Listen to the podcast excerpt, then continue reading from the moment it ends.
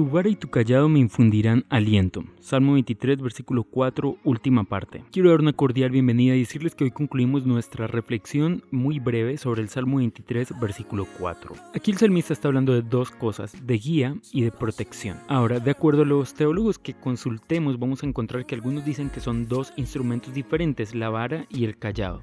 Otros nos van a decir que son dos usos diferentes para el mismo instrumento. Una vara que funciona como bastón y que funciona también como callado. Les voy a explicar brevemente para que logremos entender algo importante que tiene este salmo. Cuando está hablando de vara, lo que está hablando es de protección. Entonces el pastor tenía la vara como una herramienta pero también como un arma. Es decir, cuando alguna fiera venía queriendo comerse sus ovejas, el pastor defendía sus ovejas con su vara.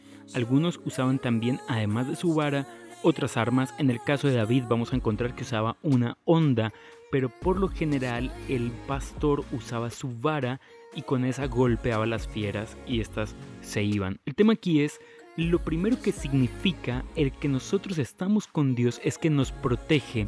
Por lo tanto, si estamos en el valle de la sombra y de la muerte, nuestro Dios nos infunde protección, por eso no hay temor.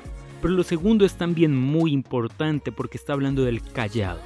El callado es la parte de la vara o es una herramienta que tiene una forma curva en su parte superior.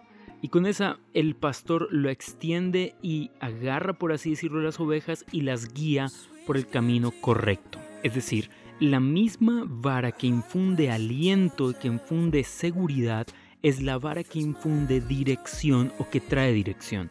Por lo tanto, el pastor protege pero también guía a las ovejas. Así que la oveja se va a sentir segura en el valle de la sombra y de la muerte solamente si está siendo guiada por el pastor. Si no es guiada por el pastor, no puede sentirse segura. Por lo tanto, lo importante aquí es que nosotros en nuestra vida diaria veamos a Dios como nuestro guía, como quien dirige nuestros pasos, y esto va a hacer que no tengamos miedo en el valle de la sombra y de la muerte. Ahora, quiero que recordemos, Dios no es un amuleto para nosotros, no lo puede ser.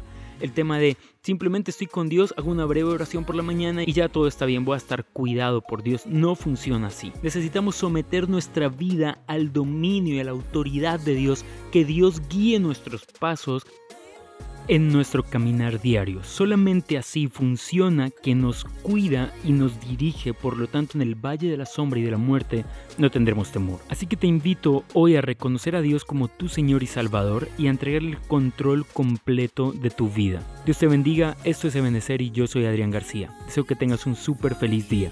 Chao pues.